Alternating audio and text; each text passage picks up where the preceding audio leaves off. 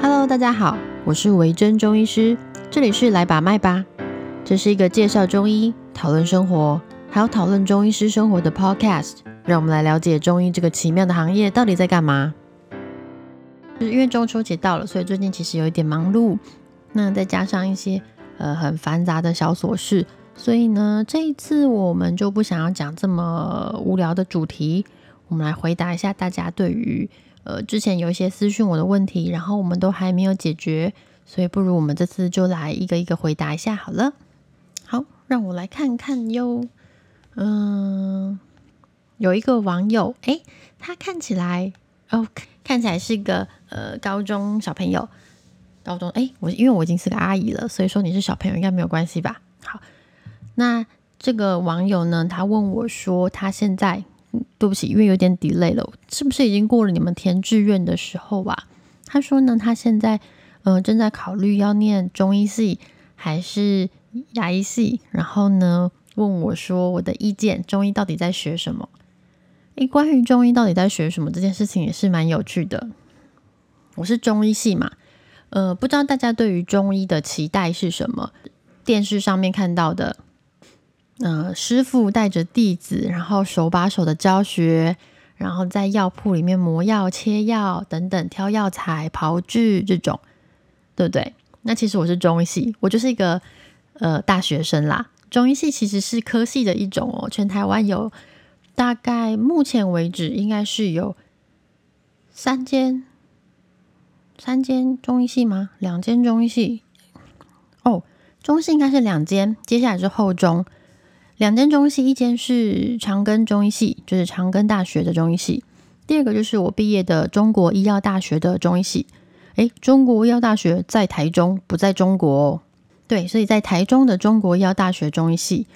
那接下来呢，除了大学学制之外，如果你还想要当中医师，你可以念后中。所谓的后中是学士后中医系，就是你已经有了念过大学了。比如说，像我有同学，他以前是念。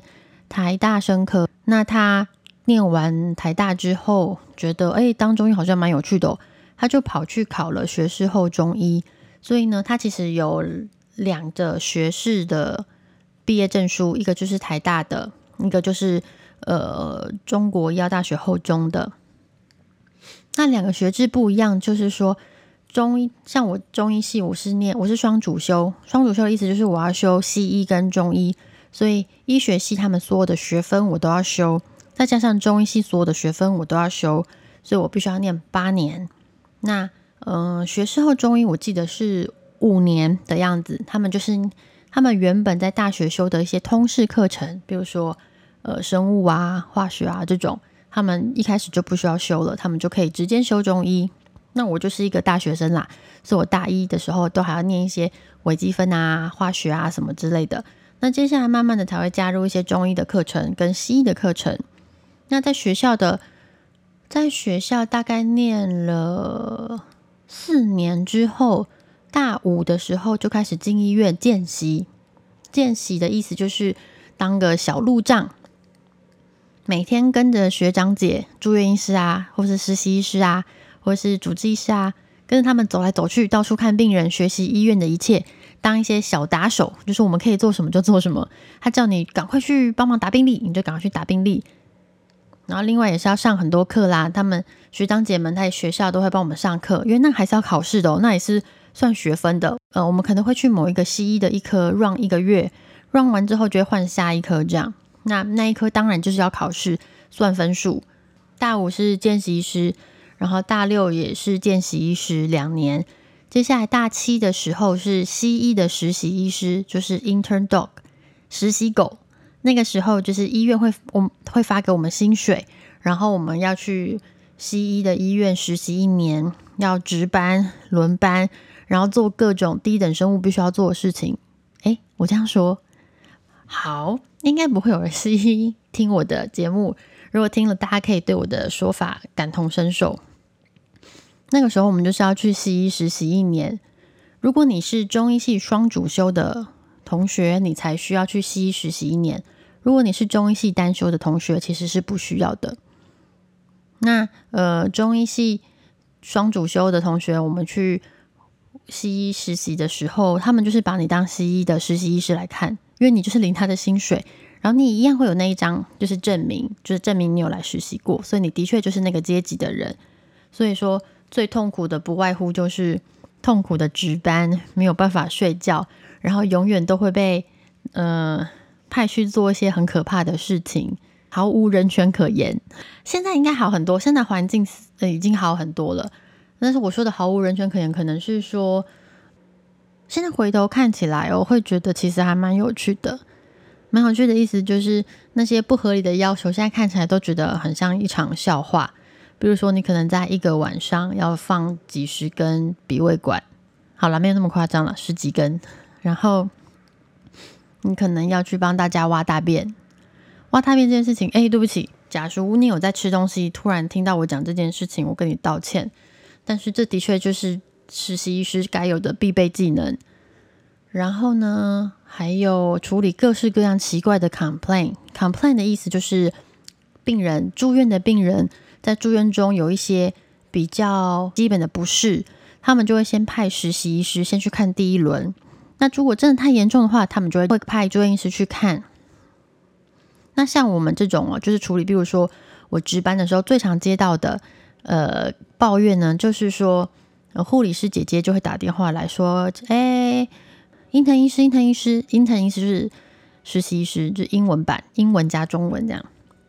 英藤医师，英藤医师，有个病人抱怨说他现在睡不着，希望你可以去看一下。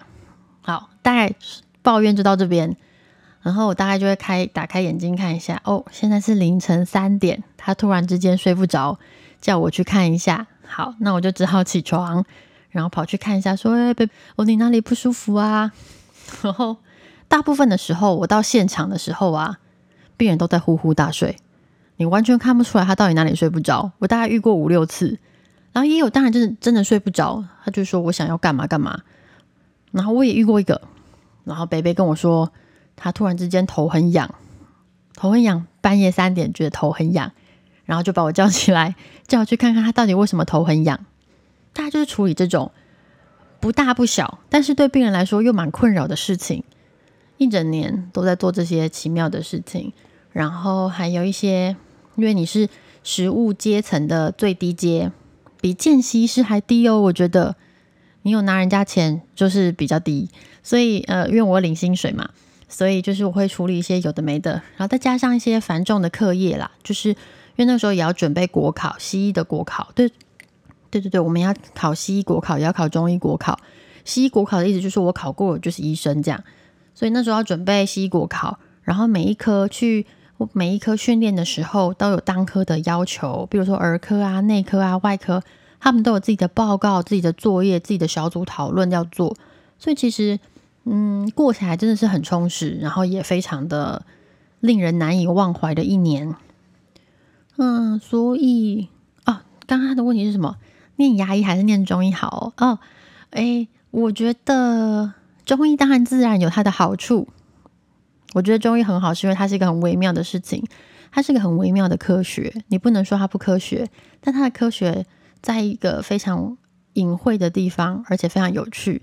然后现在的中医师，我们也不断的挑战，能不能让它变得又在更科学、更有证据？它的证据力道越强。我们就越能够治好病人，它其实是个很有趣的事情。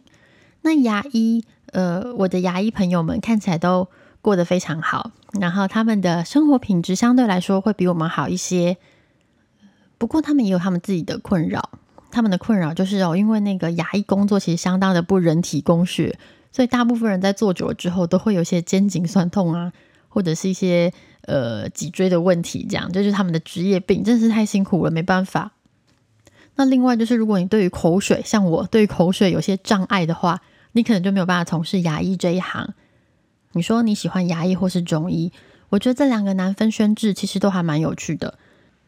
中医这个行业真的是蛮有趣的啦，我觉得值得考虑。你可能没有办法期待说他的薪水很高，让你家财万贯，但是呢，它是个有趣的职业，你每天都可以遇到一些有趣的事情。我们也非常需要同时具备西医跟中医知识的人才，这个事情也非常重要。所以我觉得都是好选择啦。但是因为我是中医嘛，所以我就欢迎大家加入我们的行列喽。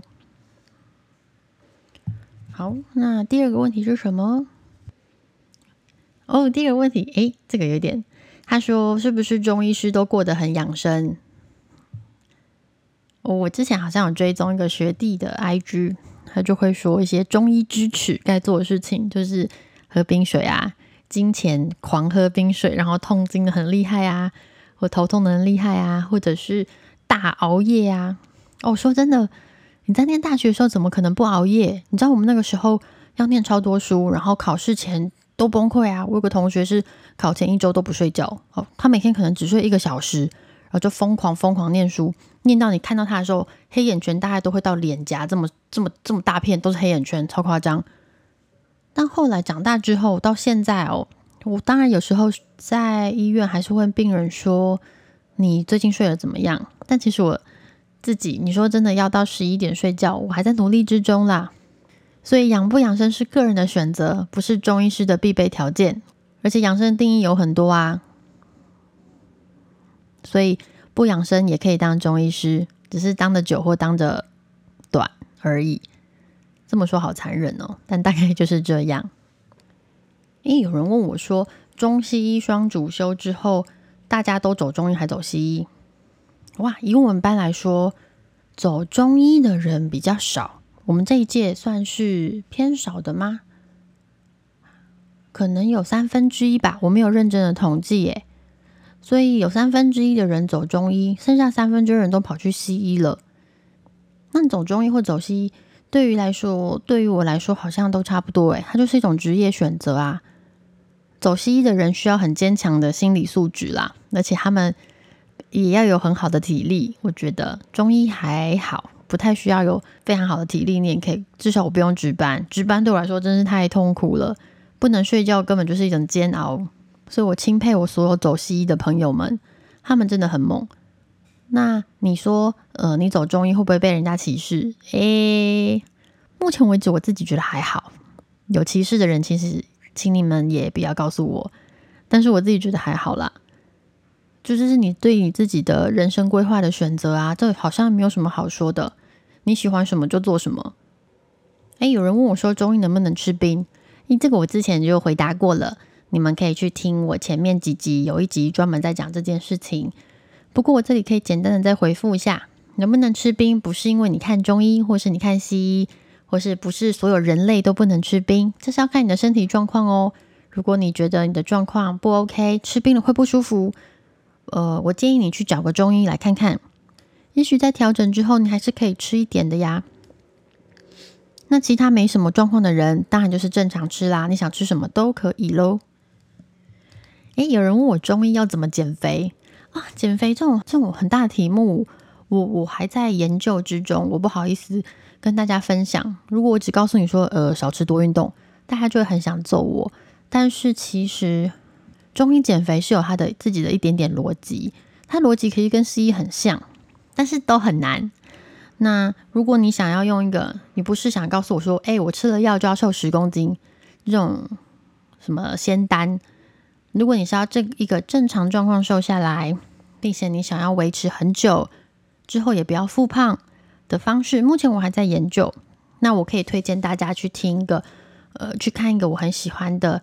YouTube 就是史考特医师，他是长庚复健科的一位学长。那他自己有一个关于健健身减重的一系列的影片，我觉得都拍得非常好，然后观念都非常有趣。像他最最近有一篇，真的是狠狠的震撼到我了。他最近读了一篇论文，就是读了一篇研究，里面是说，不管你使用什么方式的节食的方法，瘦下来之后。你只要停止使用那个方法，半年之后都会复胖。Oh my god，这听起来超级惊悚，大概是这样。我目前自己哦，在尝试的是运动加上一些进食的方法，所以如果我之后有什么心得了，可以再跟大家分享。那你说中医对于减重有没有什么特别的方式？呃，有啦，有些人会用一些埋线，或者是用耳针来刺激抑制你的食欲。那当然也会加一些。呃，其他的药物的帮助等等去做饮食控制，但我自己比较喜欢的是做饮食调整跟运动，我觉得这个才是你可以长长久久的方法。就像我说的，我觉得中医其实是在帮助你寻找一个你自己生活的方式。只是你在找到适合你的方式之前，或者健康的方式之前，这段痛过程都是痛苦的。例如说，你本来很喜欢吃甜食，你喜欢大吃大喝，吃东西是你舒压的一个方式。那现在你想节食了，呃，不是，现在你想要控制体重、控制饮食了，那这段过渡期想必会非常的不舒服。所以我们会用一些中医的方式来帮助你跨过这个度过期，找到你自己的生活模式。一旦你开始稳定下来了，你就可以。只呃过自己的生活，中药啊，或是其他的帮助就会退出你的世界，大概是这样。所以你要问我说，按什么穴道就会瘦十公斤？这个我可能没有办法帮助你，但是我们可以教你按一些什么穴道，或者是按摩哪些地方可以帮助你控制一点点食欲，这倒是可以的，大概是这样哦。哦，今天的废话超级多，好了，我们就先回答到这里，谢谢大家。就是收听这个节目，然后谢谢大家问我问题。那希望接下来我们还可以做出一些其他更有趣的内容。那一样，如果你对中医有什么问题，都欢迎你写信过来，呃，或者是去我的 IG 私讯我，也可以去 Apple Podcast 撰写评论地方留言问我。之后如果有时间，我们都会回答你的问题。那就谢谢你的收听，我们下次见喽。